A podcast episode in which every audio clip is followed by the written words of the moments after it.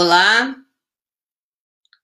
boa tarde, boa tarde, boa tarde a todos que nos assistem do Brasil. E aqui na Europa eu já desejo boa noite, né? Eu sou Isa Colli, escritora e jornalista da editora Colli Books. E hoje a nossa live aborda um tema muito importante: o câncer de mama, que afeta principalmente as mulheres. Né? Em debate, debate né, em a campanha Outubro Rosa, evento comemorado em todo o mundo para lembrar a luta contra a doença. As ações são uma forma de mostrar a importância da prevenção. Convidamos um time de especialistas para esse bate-papo. Dr. Ramon, Ramon Andrade de Melo, ele é especialista em câncer de mama, pulmão e gastrointestinal, é oncologista dos hospitais Albert Einstein em, e, e 9 de julho, e também professor de oncologia da Unifest e da Universidade de Algarve, em Portugal. Boa tarde, doutor Ramon. Boa tarde, Isa. Muito obrigado Seja... aí pela oportunidade. Seja muito bem-vindo.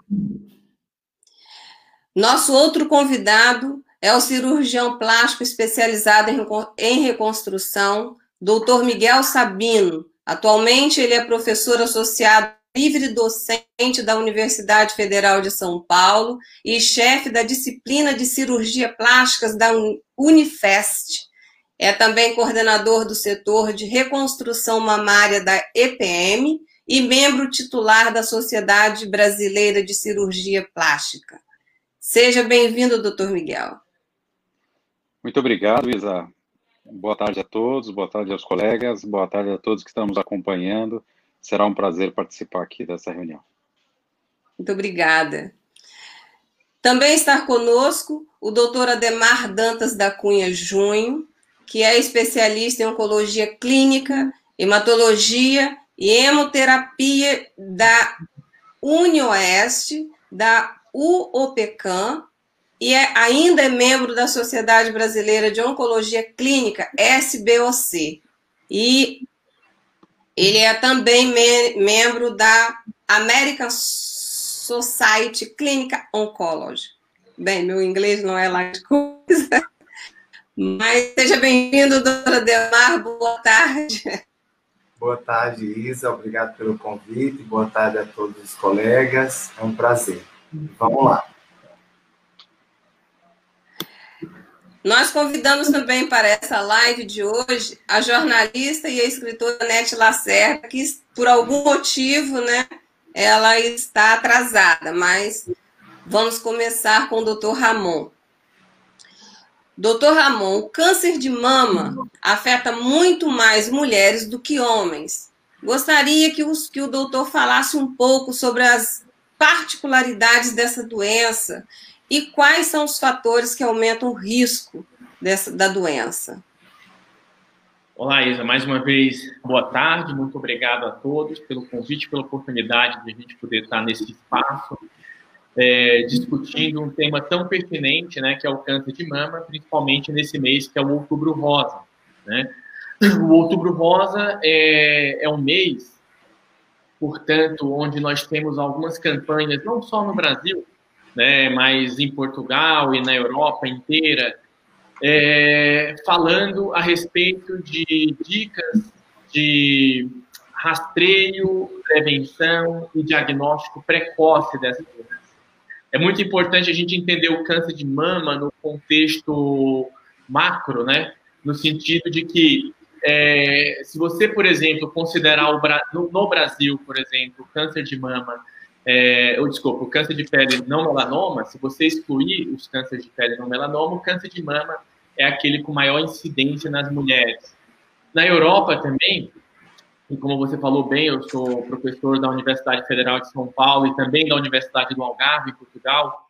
É, tive 12 anos full-time vivendo e trabalhando na Europa, é, tanto em Portugal como no Reino Unido, e ainda mantenho é, o título, né? Tanto da parte assistencial como acadêmica, então a gente tem uma noção também de que é, como funciona o câncer de mama na Europa. E não é muito diferente do Brasil, né? O câncer de mama na Europa, ele está é, de certa forma, relacionado com uma grande incidência nas mulheres, né, é, da maioria dos países europeus, tá?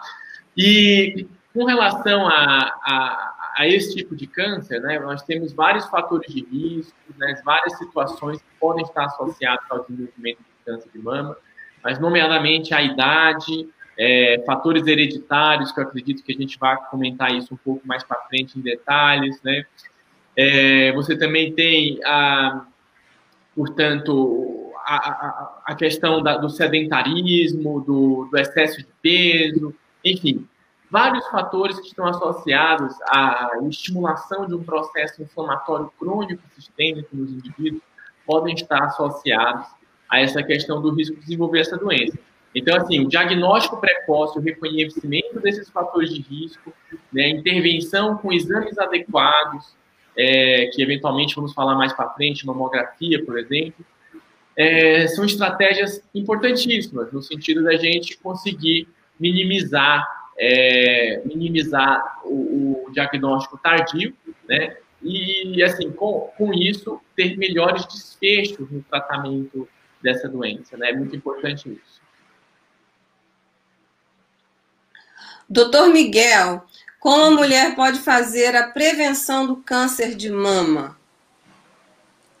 Bom, uh, esse tipo de campanha, como a do Outubro Rosa, que é um, designa esse mês né, para este alerta, na verdade tem que ser seguido o ano inteiro. Então, hoje sabe-se que o principal fator para que se previna o câncer de mama, e principalmente também que se faça um diagnóstico precoce, é que a paciente, pelo menos anualmente, passe no seu ginecologista, no seu clínico, no seu mastologista e seja submetida a um exame clínico. O exame clínico é uma possibilidade muito forte de se fazer uma detecção. Mas claro que ele, principalmente a, associado a exames subsidiários como ultrassom, mamografia e eventualmente até ressonância magnética, vão auxiliar no que a gente deseja cada vez mais, o diagnóstico precoce. E isso é muito importante. Uh, durante muito tempo, deu-se até uma importância grande à divulgação da possibilidade de diagnóstico através de autoexame.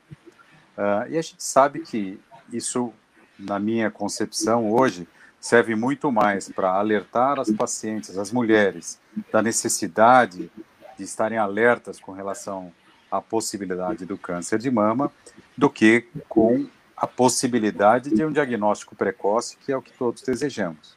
Pois uma pessoa Mas... que não. Pois não. Mas eh, me diga uma coisa: esse exame, doutor, ele é acessível a todas as mulheres brasileiras, por exemplo? E como fazer o, esse o exame que o senhor acabou de dizer, o autoexame? Bom, uh, o exame clínico uh, feito por um médico a gente sabe que o SUS oferece uma rede muito ampla e, claro, que cabe cada vez mais um treinamento das equipes médicas para que se possa, através de uma palpação das mamas e das axilas, tentar fazer o melhor diagnóstico possível. Uh, o exame, dito autoexame, em que a paciente se examina, normalmente é um exame com menos importância do ponto de vista de diagnóstico e com mais importância, talvez, no sentido de alertar as mulheres. Normalmente é feita uma palpação simples, circular, bidigital, em que a paciente vai se examinando e pode detectar a presença de um nódulo. Veja, o que é importante é a gente sempre alertar que nós queremos detectar nódulos bem pequenos, com menos de um meio centímetro, né? Eventualmente até lesões menores. E isso, às vezes, para um leigo, é muito difícil de se fazer, principalmente em mamas mais volumosas, através do autoexame.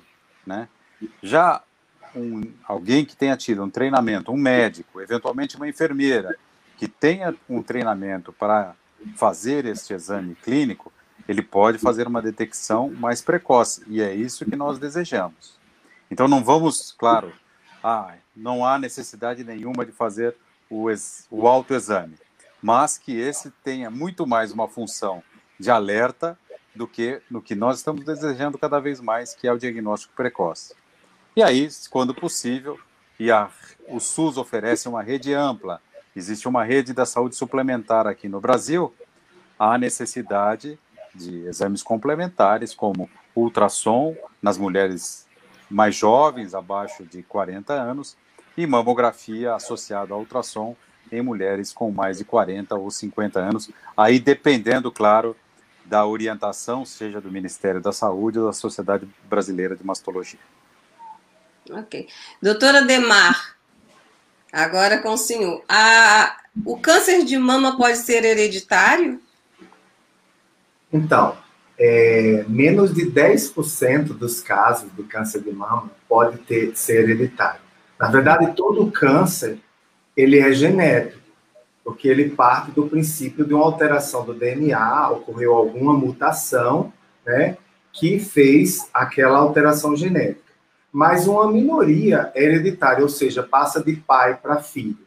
Então, Existem algumas alterações genéticas, a mais comum e a mais falada no mundo todo é o BRCA1 e 2, né? Que são alterações genéticas, por exemplo, muito com, foi muito é, falado no caso da Angelina Jolie, né? A mãe dela teve câncer de mama muito jovem e ela preferiu fazer a mastectomia profilática porque ela tinha esse gene, o BRCA1 e 2.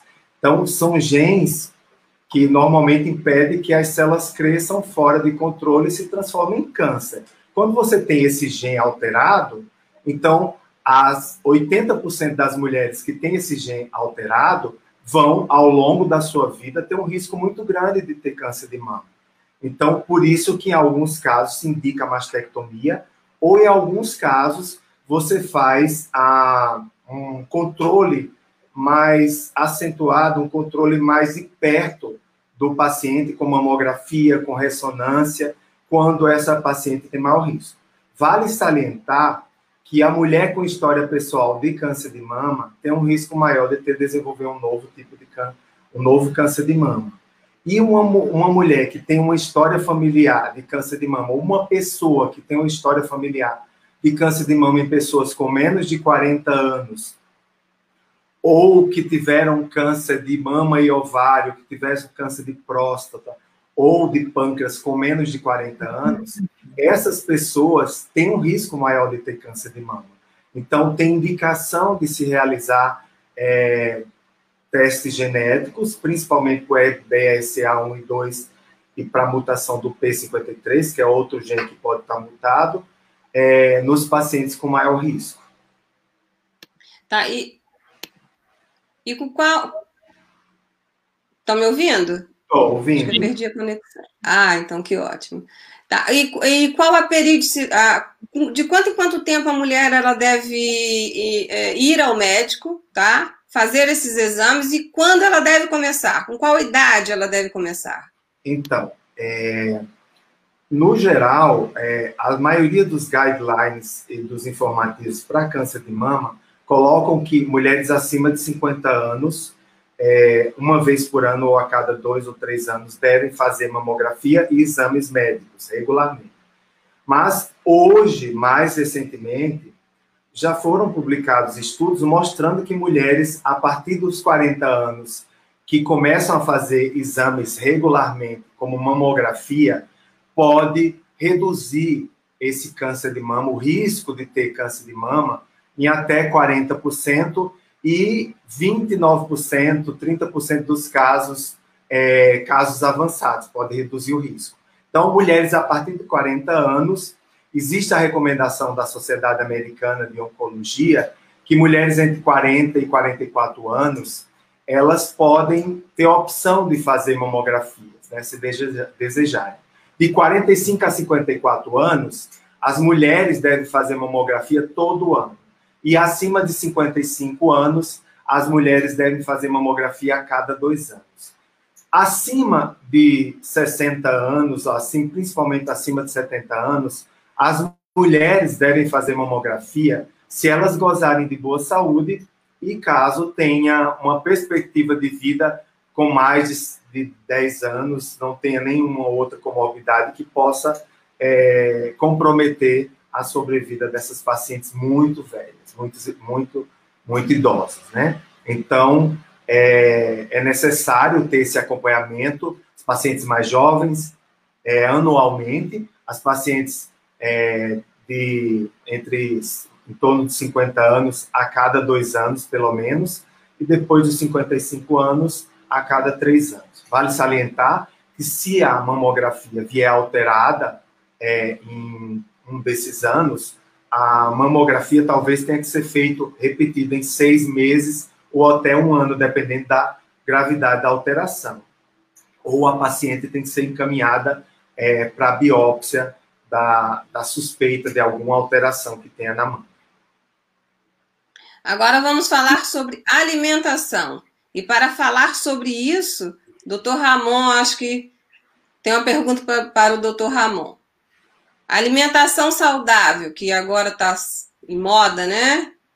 Comer saudável faz parte da vida do, de todas as pessoas. Todos, todos agora estamos cuidando da nossa alimentação e sabemos que é, muitas doenças são curadas, inclusive pela nossa forma de, de, de se alimentar, né? E atividade, é, atividade física, doutor Ramon, juntamente com a alimentação saudável, ela pode ajudar nos casos de, de câncer, prevenção do câncer de mama?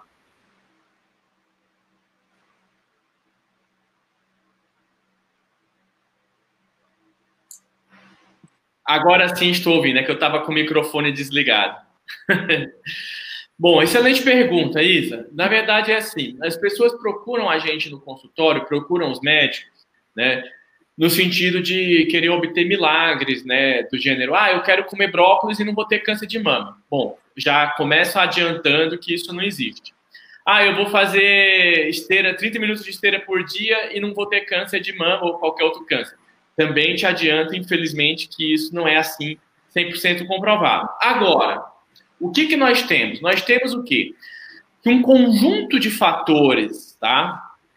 Que estão associados a uma vida saudável, né? Elas, na verdade, o próprio nome já está dizendo, vida saudável. Ela vai, ela vai te evitar, ou na verdade, minimizar, ou, ou até mesmo contribuir de forma positiva para a diminuição do aparecimento dessas doenças. Né? Então, vai, vai, de certa forma, ser um fator adicional contributivo para diminuir né, o aparecimento dessas doenças. Algumas pessoas, obviamente, assim, e trabalhos também que falam na literatura, é, mas, enfim, é, não, é, não é assim, como, como falei de novo, 100% comprovado, mas que algumas frutas vermelhas, algumas algumas leguminosas, né, amarelas, frutas cítricas, enfim, soja, chia, linhaça, pode estar, é, de certa forma, associado a um fator contributivo para diminuir, é, portanto, o risco de aparecimento de câncer, né, e nomeadamente o câncer de mama. Então, assim, óbvio que ter uma alimentação saudável, ser fisicamente ativo, né? Isso manter o peso corporal adequado ajuda no bem-estar das pessoas. Né? A alimentação rica de origem vegetal, de novo, como já falei, frutas, legumes, verduras, cereais, às vezes os feijões também, né? É, e, e, alimentos é, pouco ultraprocessados, então aqueles alimentos pobres, né, em, em processos industriais, né, é, de certa forma, isso pode ajudar, na verdade, eu digo, como fator contributivo né, na prevenção do câncer de mama. Algumas bebidas açucaradas também, né, porque aí você vai ter, por exemplo, a diminuição do risco de diabetes, enfim, uma série de doenças que podem estar associadas a isso aí. Né? Então, cuidar da alimentação, praticar atividade física, buscar manter o peso adequado, ele é essencial para poder você recuperar uma saúde e prevenir doenças, é, não só câncer, mas também de outros tipos, como cardiovasculares também. Né? Existem informações baseadas em relatórios do Fundo Mundial para a Pesquisa contra o Câncer, né? e do Instituto Americano de Pesquisa ao Câncer, o AICR, que, que dá essas dicas, né, que, em relação à alimentação e atividade física, tá? Então, assim, é muito importante daí aqui a gente ter o discernimento né, de, de encontrar a interface entre o mito e a verdade, né? Porque hoje em dia você tem muita informação, né? A internet ela te dá o, o, o mundo de informações, então as pessoas postam mundos e fundos na internet e muitas vezes a gente tem que, que de certa forma, procurar aquela informação que ela é validada, né, por profissionais experts no assunto, né, e validado não só por profissionais experts, mas antes disso, por estudos científicos de fase 3, tá, é, publicados em revistas indexadas internacionais. Existe uma base de dados que ela é a referência internacional. Tanto eu como o Miguel, nós somos professores universitários, como o Ademar também, a gente sabe que a PubMed, né, é, é a base de dados de confiança dos cientistas internacionais. Também tem o EASY, Web of Science, que valida aquilo que está na PubMed. Então, é muito importante, sim, você buscar a informação correta, é, você buscar o, o, portanto, o estilo de vida correto e adequado para o seu bem-estar, tá? reduzindo, portanto, esses elementos é, que causam danos à saúde, inclusive também as bebidas alcoólicas, mantendo o peso corporal é, adequado né, e também aliado à atividade física constante e regular. Então, isso sim são dicas que podem ajudar e contribuir para diminuir é, essa doença que é tão ruim na nossa sociedade. Os colegas querem complementar com alguma, com alguma fala? Então, é, essa, a, com relação à obesidade, eu acho que é um ponto importante, não só no câncer de mama, mas em outros tipos de câncer, né? Então, se você somar o cigarro e a obesidade juntos, eles vão fazer é, quase dois terços dos, dos casos de câncer vão ser provocados tanto por, pela obesidade junto com, com o cigarro. Se você colocar só o cigarro, vai ser um terço. Se você somar atividade física, dieta e, e a obesidade, isso vai para mais 30%. Então, não só no câncer de mama, principalmente pós-menopausada, que a paciente é, é, que tem obesidade acaba tendo risco maior. E depois que ela faz o tratamento para o câncer de mama, é importante, os estudos mostram que é importante manter um peso adequado, porque pessoas obesas têm um risco maior de é, recidivar a doença do que pessoas não obesas. Então, a obesidade é um fator muito importante, não só no câncer de mama, com outros tipos de câncer, mas também no risco de ter câncer, no risco da recidiva também. Com certeza. E já complementando também o que o Ademar estava puxando aqui, a gente até recomenda que o paciente, depois que tenha o diagnóstico da doença, né? E, e se tem esse, esses problemas, né, esses fatores de risco, como é o caso da obesidade, entrar num programa de reeducação alimentar e perda de peso né, de 5 a 10% ao longo de 6 a 12 meses, né, para poder tentar minimizar ainda mais esse risco. Porque não é, ah, porque eu tive a doença ou porque eu tenho a doença que eu vou fazer o que eu quiser, vou fumar, vou comer o que eu quiser, não.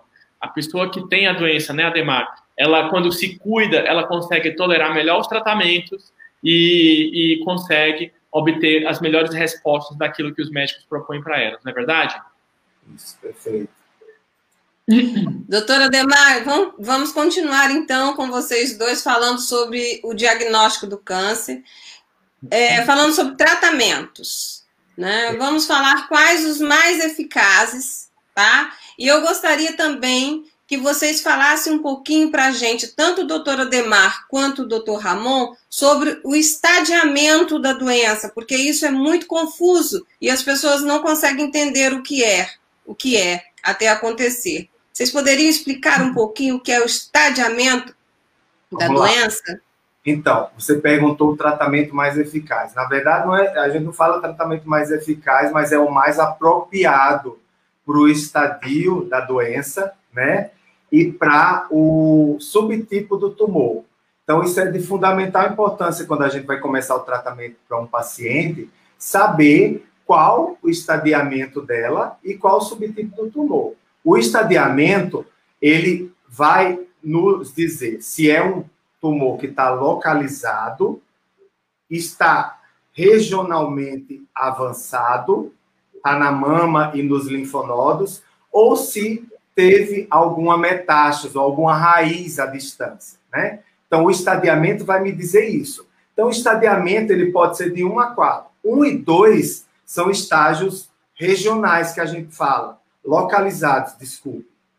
O estadio 3 é localmente avançado, é um estadio mais avançado, tem regional, tem vários linfonodos na axila ou em cima da clavícula. E o estadio 4 é quando você tem metástase, quando tem raiz. Então, para cada tipo de estadiamento do paciente, eu vou ter um tratamento específico para aquele estadiamento, tá? E o subtipo do tumor, se ele é dependente de hormônio ou não é dependente de hormônio, se tem outro tipo de receptor positivo, como é o ER2, né? Positivo, então a gente fala assim: tem câncer de mama, estadio clínico 1, e qual o subtipo daquele tumor? Subtipo, qual é a cara do tumor? O fenótipo daquele tumor? Ele é dependente de receptor de, de hormônio, estrógeno e progesterona? Ele é dependente, ele cresce com receptor do ER2, né, com um receptor epidérmico? Então, a, a primeira coisa que você tem que saber é isso, né? Vai dependendo do estágio, você vai indicar a quimioterapia, a cirurgia, a hormonioterapia e a radioterapia. Sim, e, e, na verdade eu acho que uma coisa que a gente devia complementar aqui também, né, é, e até acho que o Miguel, o Miguel pode falar muito melhor da questão da reconstrução, né, porque você sabe que o tratamento do câncer, né, ele muitas vezes ele envolve como pivô a mastectomia ou, ou, ou mesmo a tumorectomia com, biópsia do gânglio sentinela, né, e como o Ademar falou também muito bem, a gente existe uma série de, de tratamentos, um arsenal de quimioterapias, hormonioterapias, é, terapias-alvo também, para complementar esse tratamento. Mas muitas vezes o que causa também um pouco de perda de qualidade de vida nas mulheres é a questão da estética mamária. Né? E aí o cirurgião plástico entra, entra com força e vigor nesse sentido, para proporcionar uma reconstrução e uma qualidade de vida para a paciente, né, Miguel? Perfeito. É, agora, é. doutor Miguel, é com o senhor, né? Quais são os métodos possíveis de reconstrução mamária, tá? O que esperar da cirurgia e quais são os riscos? Bom, uh, muito bem colocado aí pelo Ramon. Na verdade, a gente tem que pensar no tratamento do câncer de mama como um tratamento multidisciplinar, que vai envolver dois especialistas da área de cirurgia, que normalmente é um cirurgião oncológico ou mastologista, e o cirurgião plástico, e claro, toda a equipe de oncologia, os oncologistas clínicos, a equipe de radioterapeutas, e além disso, os profissionais não médicos, como é, psicólogos, é, fisioterapeutas, o pessoal de enfermagem. Então, é um tratamento multidisciplinar e assim em várias áreas da oncologia, mas no câncer de mama em especial. É fundamental a gente saber que a reabilitação, primeiro, ela não vai interferir numa evolução ah, da doença. Muito pelo contrário, ela pode até oferecer, oferecendo para paciente uma melhor condição de autoestima, uma melhor condição psicológica, até mais força para todo o tratamento complementar que ela tem que passar, principalmente a quimioterapia e a radioterapia. Quando a gente fala de reconstrução mamária, a gente poderia dividir a reconstrução em dois grandes grupos.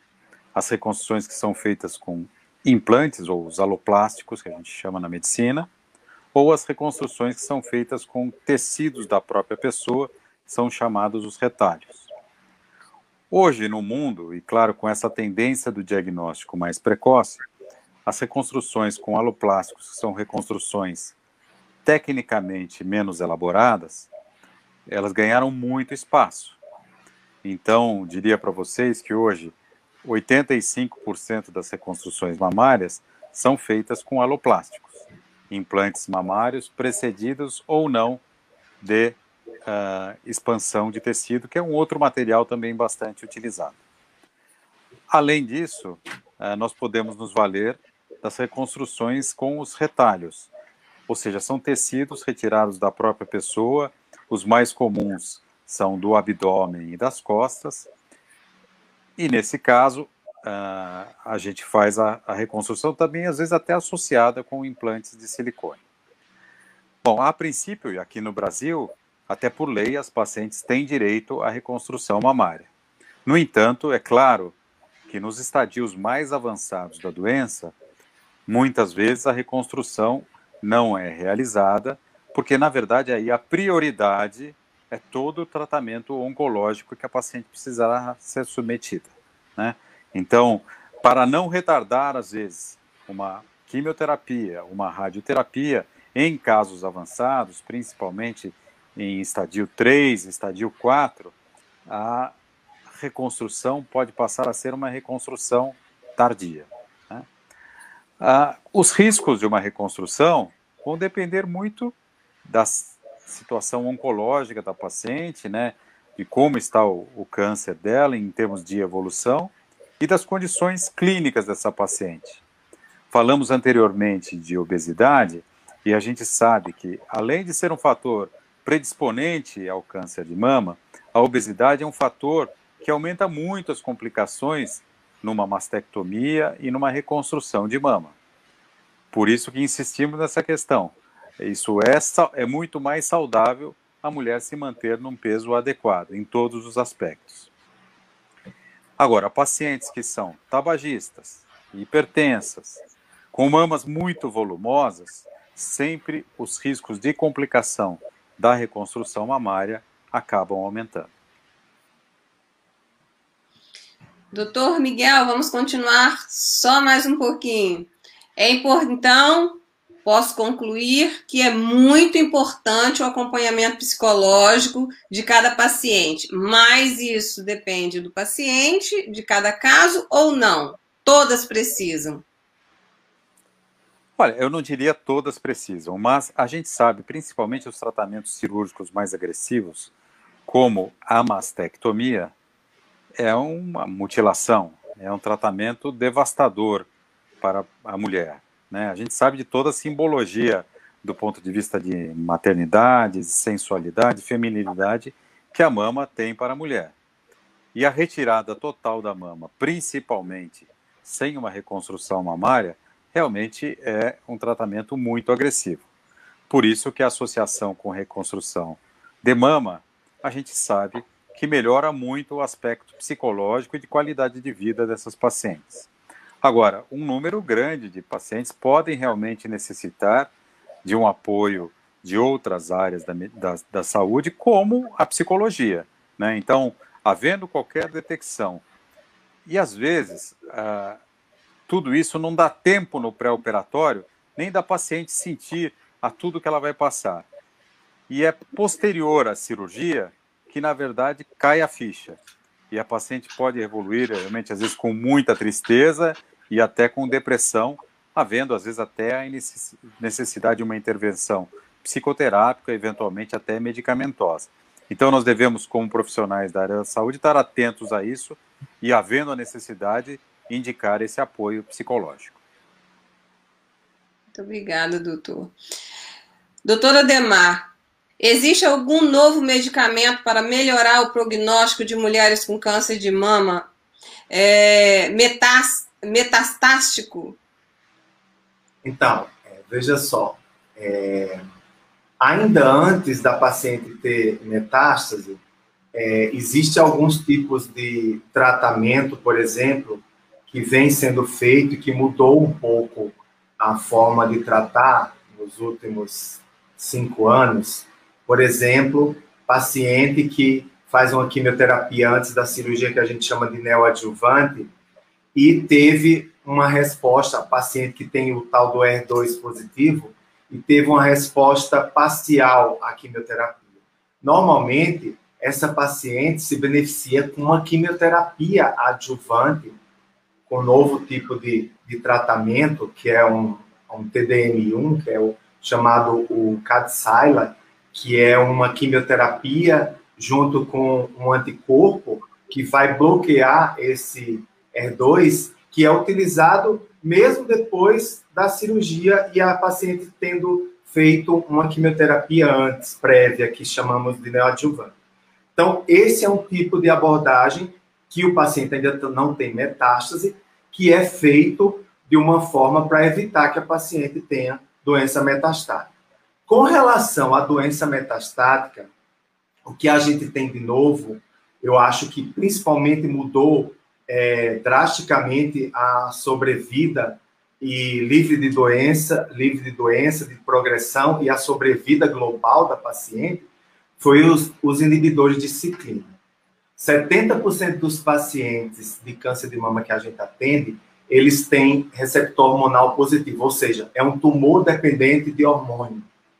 Então, 70% dos pacientes que têm câncer é, de mama, receptor hormonal positivo, vão se beneficiar quando tem a doença metastática ou em primeiro tratamento ou em segundo tratamento do inibidor de ciclina. O que é esse, esse inibidor de ciclina? Ciclina é uma proteína que tem dentro da célula que controla a divisão celular, controla o ciclo celular, né? Ela dá um start para continuar as células se multiplicando.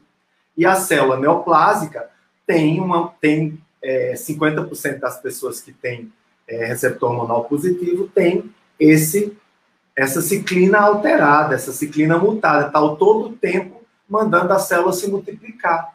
Então, hoje a gente tem desde 2016 que o mundo inteiro já tem acesso a essa droga, mas o ano passado que a gente começou a ter acesso a essas drogas, né? Inibidor de ciclina utilizado junto com a hormonioterapia, que inibe essa ciclina que estimula o crescimento celular.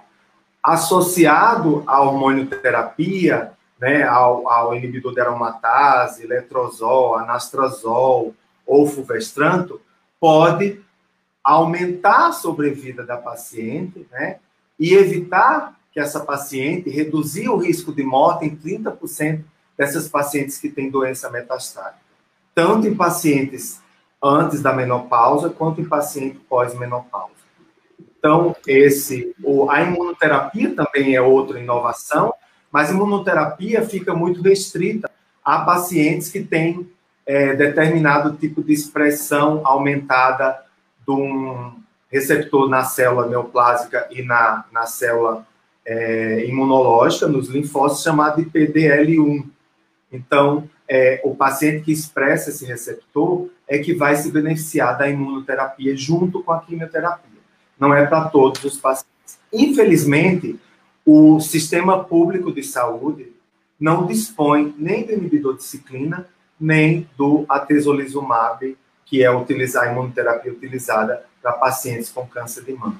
Até mesmo para pacientes de convênio, nós temos dificuldades de ter o inibidor de ciclina e o atezolizumab devido à burocracia do convênio, né? E porque ainda não foi registrado na Agência Nacional de Saúde e os convênios é, acabam não liberando. Apesar de estar na bula, os convênios acabam não liberando. Doutor Ramon, Doutor Ramon?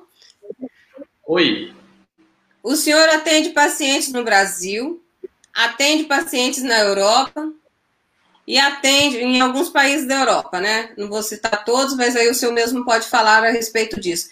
O senhor já falou no início que não existe uma grande diferença, né? Mas senhor poderia repetir se existem algumas diferenças nos procedimentos, pelo menos, ou é tudo igual? Olha, Isa, então, é, como eu te falei, né, eu, eu fiz a minha residência em Portugal, no Instituto Português de Oncologia, o doutorado na Universidade do Porto e um pós-doc no Royal Marsden, em Londres. Né? Então, tive 10 anos e meio em Portugal trabalhando, depois um ano e meio na Inglaterra, trabalhei como consultant na unidade de câncer de mama do, do, David, do David Cunningham, que é o, um dos papas da, do câncer de mama na Europa, né, em Edinburgh, no norte do Reino Unido. E, e assim, é, atualmente também presto serviço de segunda opinião, ainda tenho meu, meu, meu minha ordem dos médicos ativas em Portugal, dou aulas lá também, esporadicamente, por telemedicina e por presencial. Então, assim, eu mantenho essa vivência com a Europa, o que é enriquecedor no sentido de quando eu vim para o Brasil, há alguns anos, né, poucos anos atrás, é, vim para o Brasil, notei uma diferença, não no, no, sentido do acesso, né, mas assim, no sentido do circuito e da distribuição do, do acesso aqui no Brasil. Né? Você tem o Brasil, um país heterogêneo, né, onde você tem várias realidades. Eu, por exemplo, eu atendo no, no, no Einstein, em São Paulo, no 9 de julho. É, então, assim, são realidades diferentes. Como o colega Ademar falou muito bem, realmente há, há convênios que, que são ruins, né, em termos de liberação. É, né, alguns convênios realmente barram bastante medicações. Eu, eu, eu, te, eu, tenho a sorte de estar credenciado na Almint Premium em São Paulo, então não tenho muito esse problema com, com esses convênios, né, como Almint, Bradesco, Sul América, enfim, são convênios que costumam é, fornecer essa medicação né, para os pacientes. Em Portugal, é, tudo aquilo que está aprovado na EMA e que está aprovado, está aprovado tanto na, na EMA, que é a European Medicine Agency, né, a Infarmed, que é o órgão regulatório do Portugal, é muito rápido na avaliação da incorporação da tecnologia, ao contrário aqui da Anvisa, como a Ademar falou bem, e eu notei isso é, quando eu cheguei no Brasil, há três anos que eu trabalho aqui no. Vai fazer três anos agora em novembro, né? Que eu estou trabalhando diretamente aqui no Brasil, antes quando voltei do, do UK. Uh, então, assim, uh, portanto, há, assim algumas diferenças, mas assim, no final das contas, eu acredito que é tudo é tudo muito parecido, né? É, é tudo muito parecido porque, assim, na verdade, uma, uma, uma coisa que me, me, chamou a atenção quando eu fui trabalhar na Escócia, no, em Edinburgh, é, que fica no norte do Reino Unido, é que a, a Scottish é, Medicine Agency, ela não aceita qualquer medicação, tá? Para você prescrever uma medicação e o NHS escocês aceitar e, e, e, fazer o reimbursement, é, é preciso estudos de farmacoeconomia, né? Hoje em dia, a gente não tem investimento em pesquisa. Por exemplo, eu estou pedindo verba para a FAPESP para fazer pesquisa há três anos e a FAPESP não me, não me fornece verba, a, o CNPq não fornece verba. A própria indústria no Brasil é, é, não, não, fornece verba para a gente fazer pesquisa. Então, como que a gente vai desenvolver pesquisa, tanto translacional como pesquisa de farmacoeconomia, para ajudar na incorporação desses medicamentos? Né? é, é, difícil. Já lá no Reino Unido, não. Já existe um fluxo de pesquisa em farmacoeconomia, muitas das medicações já são realizadas lá. Por exemplo, eu trabalho numa instituição federal, né, Universidade Federal de São Paulo, e a gente não tem nenhum ensaio clínico na área de oncologia. A gente tem, a gente tem um ensaio clínico do, do, da vacina do Covid de Oxford, a gente tem 50 ensaios clínicos na área de endocrinologia, cardiologia, mas a indústria aqui em São Paulo não, não fornece oportunidade do paciente da Unifesp ter acesso à pesquisa clínica. Então, isso às vezes dificulta. Como você quer chegar no órgão federal e aprovar uma medicação rápido se você não oferece ao paciente tratado nesse órgão federal a oportunidade de participar no estudo clínico? Né? Isso aí vai gerar uma polêmica, porque a indústria ela, ela só fornece sempre oportunidade para os mesmos centros, e isso isso é, é, é, ruim, porque, por exemplo, o paciente da, da Unifesp ele não tem acesso né, ao estudo clínico. Então, é diferente. Agora, já o meu paciente do Einstein, o meu paciente do 9 de julho, ele tem acesso porque ele tem um convênio, porque ele tem. Enfim, então, é muito polêmico a gente falar de acesso.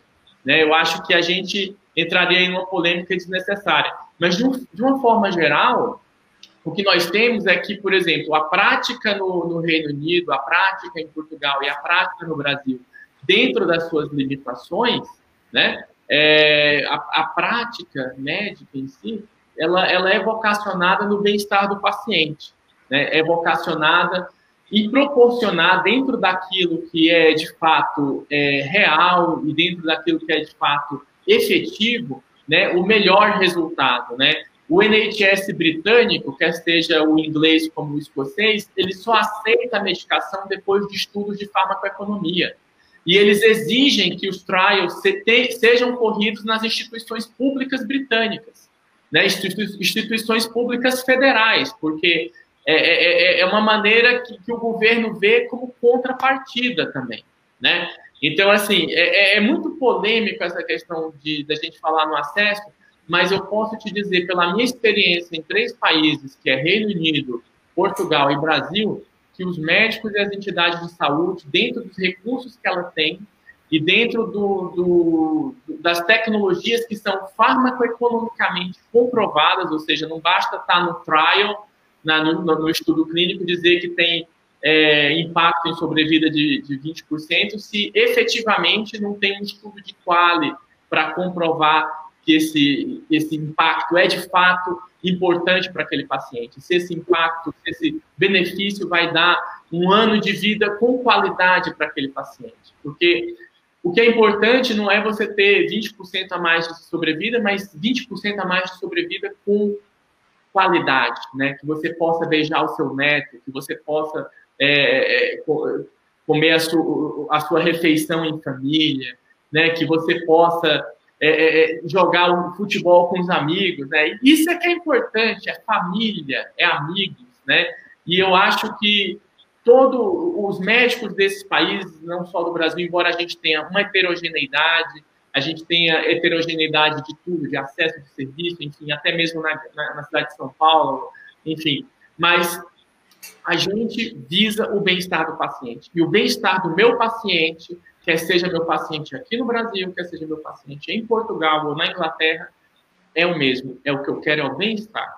E eu vou fazer de tudo, e eu faço de tudo, como os meus colegas também fazem, com certeza, para a gente proporcionar a melhor estratégia de tratamento dentro das tecnologias farmacoeconomicamente viáveis em cada situação.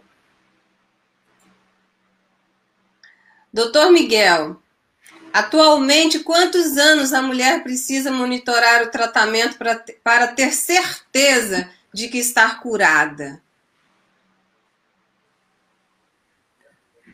Bom, eu acho que essa é uma praia mais então, aí do vamos Ademar e do Ramon. Vamos passar para eles logo em, segui logo em seguida, um mas por favor, opina. É, há um segmento muito mais próximo nos primeiros cinco anos, evidente que tudo parte da situação inicial da paciente, né? O tipo molecular ou eventualmente o estadiamento em que ela foi diagnosticada para que se possa implementar segmentos inicialmente curtos, né, de três, seis meses, para depois ir ampliando com o passar do tempo. Né? Mas eu acho que para a paciente estar absolutamente tranquila, também vai depender desses fatores, mas acho que o Ramon e o Ademar podem dar uma precisão maior. Passa, passamos a bola então para o doutor Ademar. Então, é, dependendo do, do estadiamento, né, você vai ter uma chance. Por isso que a gente fala, bate, prevenção, prevenção. Por que prevenção? Porque se você conseguir detectar o câncer mais precocemente, a chance de você curar a doença, né, uma sobrevida longa em 5 e 10 anos, pode chegar a 10% em pacientes que têm receptor hormonal positivo, como é a maioria, 70% das pacientes têm receptor hormonal positivo. Então a gente fala prevenção porque você tem uma chance maior de, de ser curado, né? principalmente se a doença for bem localizada, estadio clínico 1 e 2. Agora, paciente com metástase, você não fala em cura, você fala em sobrevida longa, né? Então, paciente com metástase é, e receptor hormonal positivo pode ter uma sobrevida em 5 anos de 30%. Aí você diz, ah, não, eu tenho uma metástase, então é igual, eu vou morrer já. Não, não é isso. E o paciente, por exemplo, triplo positivo, que tem tanto o receptor hormonal quanto o R2 positivo, tem chance de sobreviver de 5 anos de 45%. Então, é muito você pensar que uma paciente com doença, mesmo com metástase, tem chance de sobrevida longa, né? Então, a gente é, acompanha essas pacientes de perto, inicialmente, é, na nossa rotina, no nosso serviço, no primeiro ano a cada três meses, no segundo ano a cada quatro meses ou seis meses, e a partir do terceiro ano até o quinto ano, a cada seis meses, e do quinto ano ao décimo ano, uma vez por ano. Então, assim, isso é, vai depender muito da paciente. Claro, se ela tiver uma doença metastática, tiver que fazer uma quimioterapia semanal ou semanal ou a cada três semanas ou mensalmente, ela vai ser acompanhada mensalmente. Então, vai depender muito do estadiamento da paciente, do estado geral que se encontra o paciente, esse acompanhamento. Doutor, doutor Emar, doutor Ramon, os nossos seguidores, eles querem saber, eles querem saber sobre a, cicli, a ciclina. Ciclina. Tá, então, se o Ramon quiser, eu, eu falei um pouquinho, né? Mas a ciclina é, um, é uma proteína dentro da célula que dá um start no ciclo celular para a célula continuar a se multiplicar, né? Ela se multiplica e aumenta cada vez mais a sobrevida e as mais células filhas serão fabricadas daquela célula mãe, devido à ciclina que impulsiona essa célula se multiplicar. Então, inibidor de ciclina bloqueia essa ciclina junto sempre com a hormonioterapia, né? Você bloqueia com o receptor de estrógeno e progesterona com outro remédio. Então, geralmente você usa associado esse inibidor de ciclina com a hormonioterapia.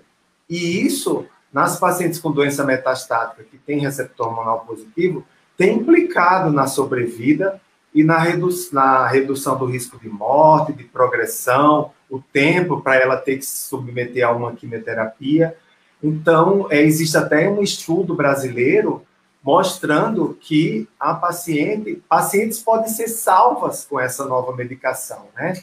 Então, no final, por exemplo, de sete anos, é, 538 mortes poderiam ser evitadas em pacientes pré-menopausados, que ainda não entraram na menopausa? Que tem receptor hormonal positivo e que usa esse remédio. Então, assim, é, você pensar e, e, assim, pensar que mesmo, e com qualidade de vida, porque é um remédio que tem pouco efeito adverso, né? Quando você tem algum efeito adverso, você consegue reduzir a dose da medicação e você consegue é, reduzir algum efeito adverso é muito bem tolerado e é, e é oral esse remédio. Então, assim, eu acho que é uma coisa que a gente ainda não tem é, liberação é, geral pelos convênios. No SUS, a gente tem que judicializar esse medicamento quando tem alguma paciente que precisa. Mas é, eu acredito que esse, esse ano, próximo ano, a gente vai ter uma liberação e uma, uma discussão sobre mais sobre esse medicamento que realmente faz alguma diferença no paciente com câncer de mama metastático. É, na verdade, realmente os inibidores de ciclina vieram para dar um marco né, na, na, prática oncológica da mama, né, principalmente porque é, tem se notado que realmente é, é um dos principais mecanismos de resistência hormonal. A gente também tem um outro inibidor, que é o PIK3CA, PIK3CA também, que é, é o alpelizib também, já está disponível é, no Brasil também. De novo, a gente enfrenta com os problemas de acesso, né, mas isso também, enfim, é, a gente sempre tenta fazer o melhor para o paciente. E, e, acho que realmente, como o Ademar pontuou muito bem, o cenário do câncer de mama no Brasil agora é outro. Tá? Temos muitas é, oportunidades de proporcionar é, resultados satisfatórios para os nossos pacientes. Agora, eu acho que deixando assim, uma mensagem de tudo isso, é, é, prevenir é melhor que remediar. Rastreio, prevenção e diagnóstico precoce é o que nós precisamos para conseguir combater essa doença que é tão difícil na nossa sociedade. E quais são as estatísticas hoje de cura do câncer de mama no Brasil e no mundo? Ademar, pode falar, acho que Não. É, é, o seguinte, quando a gente fala em cura, a gente fala é, sobre vida livre de doença em 5 anos e 10 anos. Se a paciente passou 10 anos e está livre da doença, não teve mais, não tem retorno da doença, ela está curada. Então, assim, como eu falei para você, dependendo do subtipo da doença e do estadiamento, então, pacientes que têm o subtipo hormonal, por exemplo, é, que responde à hormonioterapia e que tem o estadio clínico 1 e 2, a, a taxa de cura pode ser de 95% a de 100%. Mas, assim, você fala, é de 95% a 100%, mas tem 5% dos pacientes que a doença vai voltar em 5 e 10 anos, né? Então, a chance a gente não sabe, é claro que existem marcadores genéticos, né? Existe um exame chamado Oncotype, uma Mamprint, que o paciente paga é, 14 mil reais e pode prever né, se aquela paciente pode fazer, que deve fazer quimioterapia pelo alto risco de chance de que tenha de recidiva da doença, ou ela não fazer quimioterapia, porque tem um baixo, uma baixa é, chance de recidiva. Então, a biologia da doença é muito importante, a assinatura genética da, da paciente ainda é muito importante. A gente na mama, a gente tem já isso um pouco, porque você avalia receptor hormonal de estrógeno, progesterona e o HER2 positivo.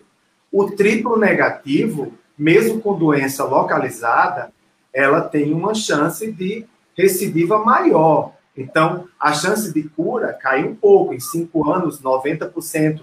Em 10 anos, a chance de cura vai ser de 80%. Então, isso daí cai, mesmo sendo localizada. Porque a gente sabe que existe algumas pacientes que vão recidivar, mesmo tendo um prognóstico melhor. Mas a maioria não vão, né? Então, a gente tem que sempre levar em conta isso, subtipo e estadiamento. É, na verdade, eu, eu costumo também usar uma ferramenta de predição que eu aprendi a usar com o David lá em Edimburgo, né? É o NHS Predict UK, né? Que é um, uma ferramenta, uma ferramenta. Existem outros também. Existe o Adjuvante Online, que é americano. Eu uso britânico porque minha formação é britânica e eu trabalhei no Reino Unido, então é, o, o NHS Predict UK é validado pela Universidade de Cambridge, né, baseado em mais de 20 mil mulheres inglesas, então a gente consegue ter realmente, e o Ademar pontuou muito bem, dependendo do perfil molecular de cada paciente, lógico, cada caso é um caso, é uma expectativa, né, de, eu diria até de, de é, não diria cura, que eu acho cura uma palavra muito pesada, porque o câncer é uma doença molecular, é uma doença do DNA. Então, muitas vezes você pode ter um defeito do DNA, uma célula se replicando malignamente no seu corpo e você não tem um tumor clinicamente visível. Então, mas eu diria que sem evidência de doença, a gente consegue ter sim uma, uma porcentagem baseada nisso, principalmente nos estadios iniciais. É, e por outro lado também, é, portanto, tentar a gente consegue é, dentro desse perfil molecular, tem uma expectativa de, de, quanto tempo essa paciente vai viver. Mas, de novo, é, isso, isso, isso pode ser, são abordagens individualizadas e, e, que devem ser feitas de acordo com o médico, né, que está seguindo a paciente. É, eu acho isso importante que o Ramon falou. Paciente é única, né? Então, o paciente A vai ter o câncer de, do paciente A paciente B, C, D, E vai ter o câncer de cada um, né? Então, eu não posso me comparar a outra paciente. Eu sou única. O meu DNA e as minhas alterações são únicas. O meu câncer fabricou alterações que é do meu, do câncer que eu tive. Então, isso que vai me possibilitar responder melhor os tratamentos, sobreviver mais e possivelmente curar. Então, a genética não é hereditariedade, não confundir hereditariedade com genética, né? A genética do câncer, né, a alteração do DNA, a mutação do DNA, é muito importante, né? Essa alteração DNA.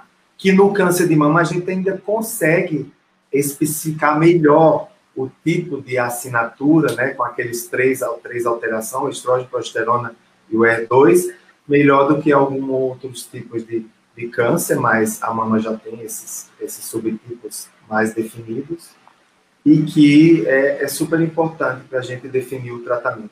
Outra coisa, o Predict eu também uso bastante, só que o adjuvante online saiu do ar, não tem mais. Então, você praticamente, eu, eu, eu pelo menos só tenho o Predict. E daí que é uma coisa que você pode, a paciente pode pedir ao ao seu médico de fazer isso na hora da consulta, ou o médico pode fazer, para ajudar em algumas decisões do tratamento e predizer a sobrevida é, da paciente em 5 e 10 anos. Vamos, vamos trazer o doutor Miguel para a conversa. Ele está aí sério. Doutor Miguel, fala, fala para a gente da, da linha de pesquisa em qualidade de vida relacionada às cirurgias de reconstrução mamária e câncer de mama que o senhor desenvolve. Explica, pra, explica pros, para os nossos seguidores o que o senhor faz, o senhor vem fazendo, o que é, o que é essa pesquisa? Bom, na verdade, assim, uh, nós fazemos parte de um programa de pós-graduação na Universidade Federal de São Paulo, que chama Programa de Pós-Graduação em Cirurgia Translacional. Nesse programa de pós-graduação existem algumas linhas de pesquisa e uma delas é esse tipo de estudos em qualidade de vida. Então eu procuro transformar a minha prática na universidade em, além da assistência que a gente oferece aos pacientes, em pesquisa. E é muito importante que muitas vezes a, percepção da paciente ao tratamento em que ela está sendo submetida seja aferida. Porque na maior parte das vezes a gente fica muito preocupado como médico ou profissional da saúde no que a gente acha que pode estar oferecendo de melhor para a paciente. E às vezes isso não é a realidade. Então, se a gente tem a opinião da paciente a respeito daquele tratamento que ela está sendo submetida, isso para nós tem um valor muito grande. Desse modo, a gente tem desenvolvido, através de vários instrumentos que foram criados uh, no mundo, em termos de avaliação, que são questionários de satisfação das pacientes aos procedimentos que elas estão sendo submetidas, uma série de pesquisas, seja na reconstrução de mama, seja em outras áreas, por exemplo, da cirurgia plástica ou da cirurgia mamária. Uh, então, pacientes que são submetidas à mastectomia, por exemplo, com ou com algum, com algum tipo de reconstrução ou sem tipo de reconstrução, a gente consegue aferir o quanto isso impactou positivamente em vários aspectos da qualidade de vida, né? como, por exemplo, a sua sexualidade, como, por exemplo, o seu nível de atividade física, como, por exemplo, a sua capacidade para o trabalho, então, esta linha de pesquisa é muito afeita a essa questão e dando muito valor à opinião da paciente. Muito bem. Doutor Ramon? posso fazer uma pergunta para o Miguel? Mas, mas, é, mas fica, Não, fica Miguel, à vontade. E está o acesso é, a cirurgias plásticas reconstrutoras em câncer de mama? vocês, é, a paciente tratou na, na Unifesp ou não tratou na Unifesp, ela consegue fazer essa cirurgia reparadora? Bom, uh, hoje a gente sabe, então, existe uma lei né, que foi promulgado pela presidente Dilma há uns anos atrás, em que oferece pelo sistema público de saúde ou pelo, pela saúde suplementar a possibilidade de reconstrução mamária. Né?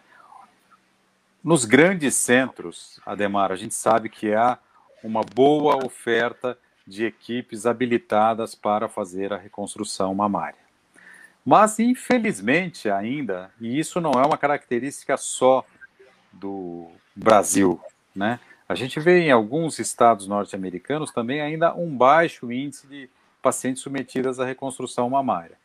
No Brasil, hoje, gira em torno de 40% das pacientes são submetidas à reconstrução mamária. Nós temos que considerar, como eu disse anteriormente, que existe um número de pacientes em que não há a, indicação da reconstrução, pelo menos a reconstrução imediata, que são aquelas pacientes com câncer mais avançado. Uh, e claro, na nossa instituição, na Universidade Federal de São Paulo, Escola Paulista de Medicina, nós temos um ambulatório próprio para reconstrução mamária, Trabalhamos com muita afinidade com a equipe de mastologia e outros grandes serviços na cidade de São Paulo, no estado de São Paulo e no Brasil, e outras universidades também oferecem a reconstrução mamária. Também nós temos que considerar que existe um número, claro que tem se tornado um número cada vez menor, de pacientes que não têm interesse nesta reconstrução. Porque isso significa mais uma, duas, eventualmente até três procedimentos cirúrgicos e muitas vezes a paciente também não está disposta a isso. Mas ah, nós temos insistido nessa possibilidade da reconstrução e o Sistema Único de Saúde, a saúde suplementar, deve oferecer aos, aos suas, às pacientes essa possibilidade. Ok, obrigado. Muito obrigada. Doutor Ramon, eu acredito que é, essa pergunta, os três, é, quem quiser responder, pode responder, porque a, as experiências, né, cada um tem a sua própria experiência com seus pacientes, e esse é um momento, esse momento de pandemia é um momento muito inusitado, diferente, né? É, e aí eu gostaria de saber, né, se muitas pessoas interromperam seus tratamentos contra o câncer por causa dessa pandemia, e, e se essas pessoas estão fazendo isolamento social? Olha, Isa, é, eu acho que a pandemia ela causou um problema muito sério no tratamento do câncer do Brasil e do mundo. Né? Dados, por exemplo, da Holanda, publicados na revista Lancet Oncology, mostraram que até 90% é, de redução dos primeiros casos a, a, em relação a, portanto, a essa questão do diagnóstico do câncer de uma forma geral. É, aqui no Brasil também houve uma redução muito grande nos novos casos e alguns pacientes, inclusive, até retardaram. Eu tive um caso semana passada de uma paciente que ela tinha um nódulo na mama de meio centímetro e ela descobriu isso em março. Veio a pandemia, ela tinha encontrado um emprego novo e ela não queria faltar o emprego e por causa da pandemia ela acabou é, ela acabou por atrasar o diagnóstico dela, tendo a doença evoluído. Então, assim, infelizmente, é, o isolamento social atrapalhou o diagnóstico do câncer, porque não houve um modelo de educação coletiva, não foi só no Brasil, foi na Holanda, em vários lugares do mundo. E agora, daqui para frente, nós estamos sofrendo aí é, com um burden né, com o aumento do número de casos avançados. Né? Então, a gente vai ter que lidar com isso agora. Espero que as pessoas, no caso, tenham a consciência né, de que o câncer está em primeiro lugar. Então, assim, deve sim fazer seu isolamento social, deve usar máscara, deve utilizar o álcool gel, mas não deve deixar de ir ao médico para diagnosticar as outras doenças, porque isso é uma realidade não só na oncologia, como na cardiologia, enfim, na, é, diabetes, outras doenças também. Então, a, está havendo sim um aumento da descompensação de várias doenças, inclusive doenças crônicas, por conta que as pessoas é, não procuraram os médicos nos momentos adequados. Né? É, os hospitais, é, de uma forma geral, têm suas rotas específicas e suas medidas de proteção, então, o hospital, ao contrário de que muita gente diz, é o lugar mais seguro para você estar, né? É, o hospital, a clínica, enfim, daí o, o Ademar pode falar como está no Paraná também, mas é, eu fiz parte do Comitê Internacional é, de Diretrizes para o tratamento do câncer na época do Covid-19, inclusive foi publicado na Lancet Oncology, vocês podem dar uma olhada, está na PubMed, então, a, a, recomendação do nosso painel internacional é que o tratamento do câncer não pode parar. As pessoas não devem deixar de procurar os médicos para o diagnóstico do câncer, não devem atrasar os diagnósticos, não devem atrasar os tratamentos, devem seguir tudo como tem que ser, para que a gente consiga, mais uma vez, repito, conseguir diagnosticar precocemente e obter os melhores desfechos. É, então, é, com relação a observação, dados observacionais da nossa, do nosso meio, do nosso serviço, é que os pacientes realmente, como o Ramon falou, deixaram de procurar a primeiro atendimento, né? O rastreamento, é, e, mas os pacientes que estavam já tratando não deixaram de tratar, continuaram tratando, né? Então, o que a gente vê é que os pacientes retardaram o diagnóstico inicial, com a pandemia. E o Ministério da Saúde mostra que o número de mamografias realizadas no SUS caiu entre janeiro e julho de 2020, em comparação aos anos anteriores. Até julho, somaram um milhão, mais ou menos, de mamografia, isso dados do Ministério da Saúde, né? Contra 2 milhões no mesmo período de 2018 e 2019. Então, metade das mamografias que deveriam ter sido feitas não foram feitas. Então, a gente deixou de dar o diagnóstico de câncer de mama nas pacientes, né? Devido a essa redução do rastreamento pela pouca procura do exame é, nesse período de pandemia. É, eu, eu acho que um dado importante também a ser acrescentado, pelo menos na nossa instituição, acho que em algumas outras, muitas outras, né? Uh, a oferta para os pacientes do tratamento oncológico foi mantida, né? não foi suspensa. Isso. Na verdade, os pacientes acabaram não procurando uh, por medo da exposição, né? mas a oferta, tanto do ponto de vista de tratamento clínico quanto de tratamento cirúrgico, foi mantida durante a pandemia. Corretamente, muito bem colocado, Miguel. E a gente trabalha na mesma instituição e eu posso dizer também, como representando aqui o serviço de oncologia da Unifesp, que a Unifesp não parou de atender pacientes com câncer, a Unifesp não parou de oferecer quimioterapia, todos os procedimentos de diagnóstico e rastreio do câncer foram foram foram mantidos. Nós temos um comitê de crise, você sabe muito bem lá, um comitê da é, tanto de do Covid, né? Então é que, que, que dita regras para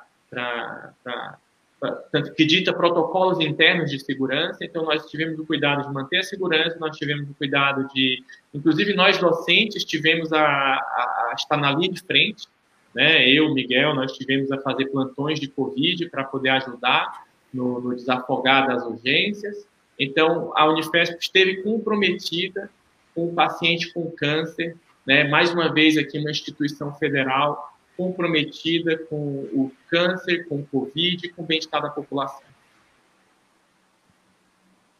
Ok. Gente, é, tem uma. Vamos aqui para o chat. Tem, temos várias é, mensagens aqui, né, de quem está. Da, das pessoas que estão. Vocês estão vendo aí, né? Porque o Rafael tá. coloca aqui. então, ótimo. E, uh, muito, muita gente parabenizando o trabalho Ed, né? Eu também aproveitei para parabenizá-los, porque a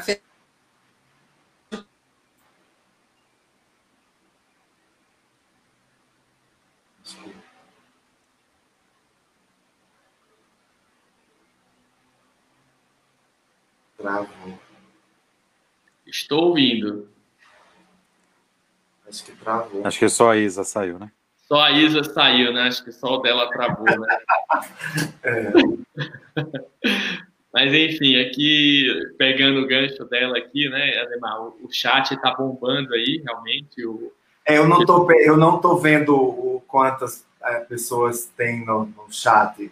Eu só tô ah, vendo não, só estou vendo aqui eu no. Eu não consigo ver quantas pessoas tem online, mas eu sei que no chat estão aí parabenizando aqui doutor Miguel, você, eu.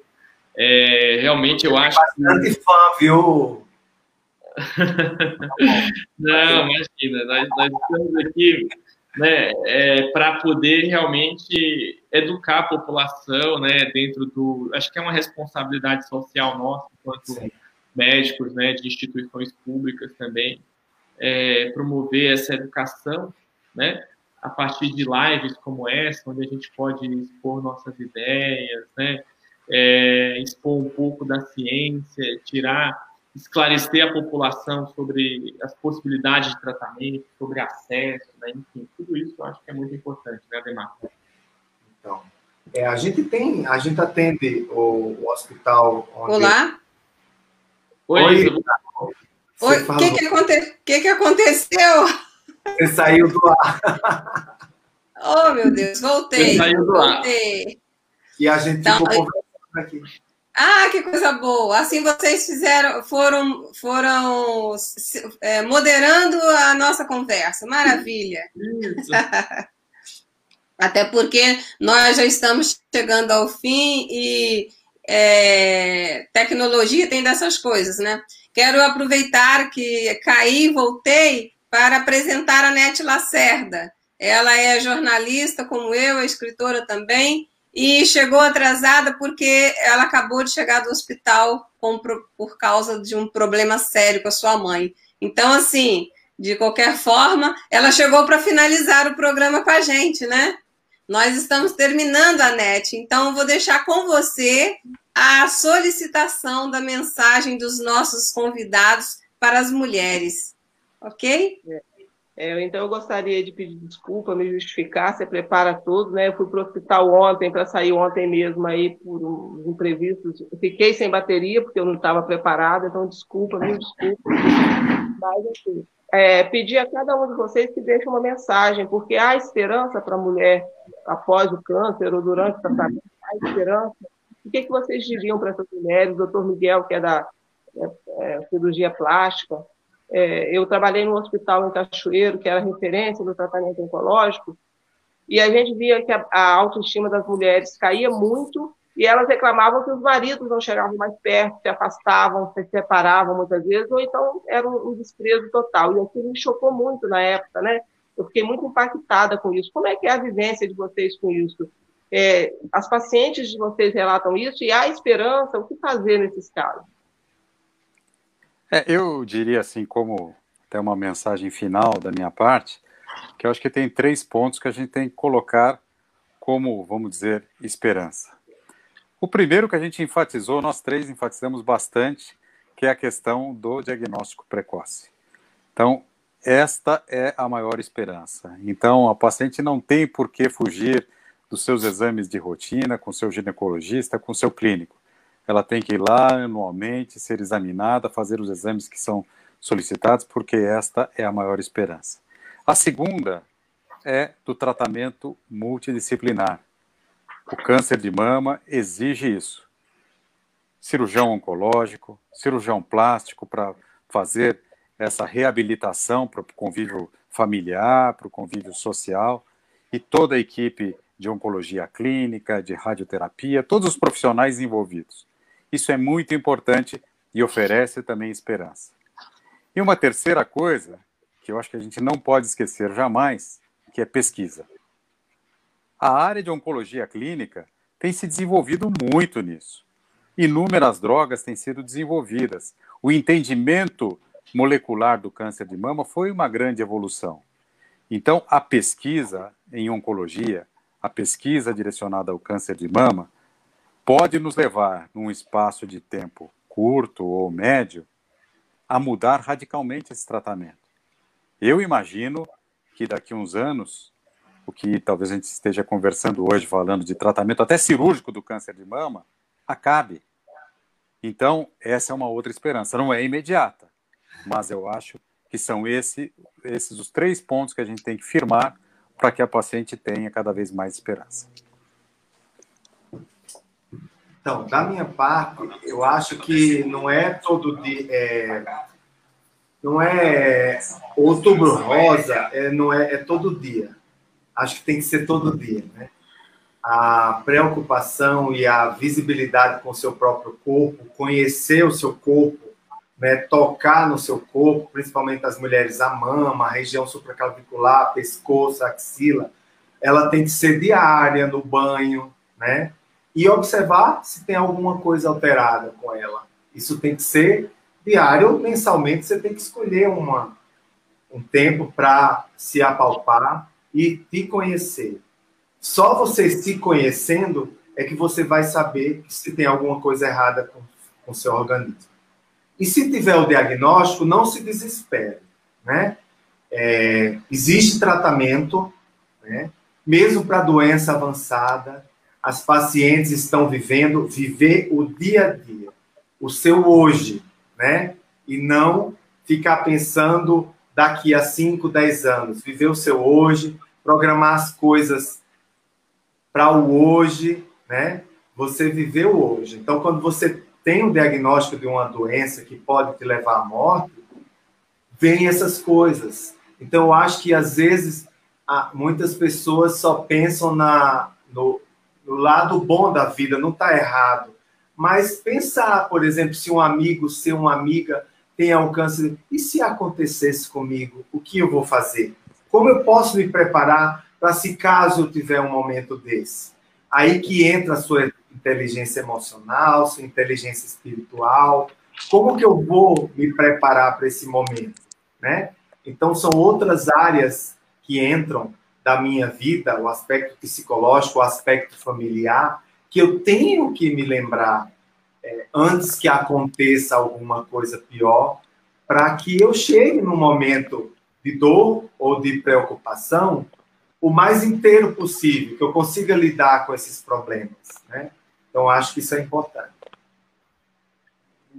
Bom, eu, eu acho assim que realmente os meus dois colegas aqui, eles já sintetizaram tudo é, do, que, do que é muito importante. Eu concordo e faço das palavras deles as minhas também, nesse sentido.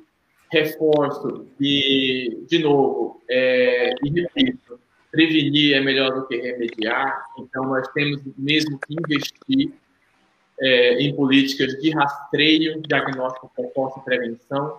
Não tenha medo de ir para um oncologista, mesmo que você não tenha câncer, porque, ah, eu não vou para um oncologista porque eu não tenho câncer. Isso já começa daí a síndrome da negação, né? É, se você tem um câncer, ou se você tem uma suspeita de câncer, é melhor que você diagnostique logo, tá? Para que você possa é, tratar o mais rápido possível e resolver esse problema.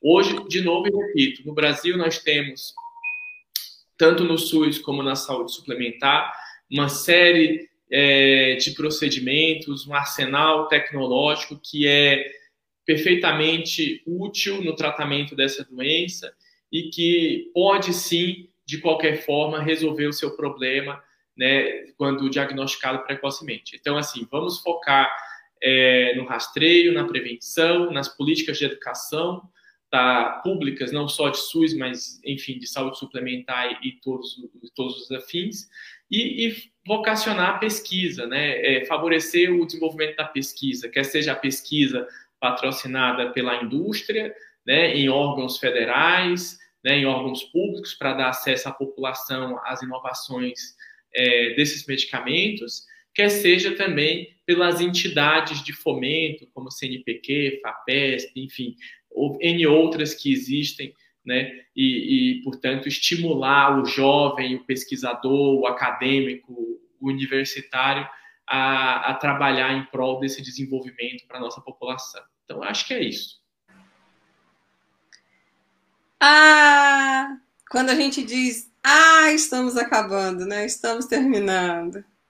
Verdade. Gente, olha, eu agradeço muito pela participação de vocês, tá? Eu agradeço, Anete, pela sua participação, mesmo que tardia, mas muito obrigada, tá? Agradeço a todos e todas que ficaram conosco até agora, tá? pelas mensagens de carinho, pelas mensagens de elogio à nossa equipe, tá? Obrigada. E eu aproveito pra, para desejar para quem está na Europa um final de semana, né? Porque já estamos, já que já é tarde. Para quem está no Brasil, ainda um bom fim de sábado, né? Início de fim de semana. E, início não, né? Sábado já é final de semana. E agradecer mais uma vez ao nosso público que, que fiel, público fiel, que todo sábado eles, eles estão aqui, né, firmes, é, assistindo, ouvindo, contribuindo com as suas perguntas, com seus elogios e motivando o nosso trabalho. Eu agradeço a todos, tá? Desejo um final de semana excepcional, tá? E até a próxima. Tchau. Até a próxima, pessoal. Um grande abraço para vocês. Tchau.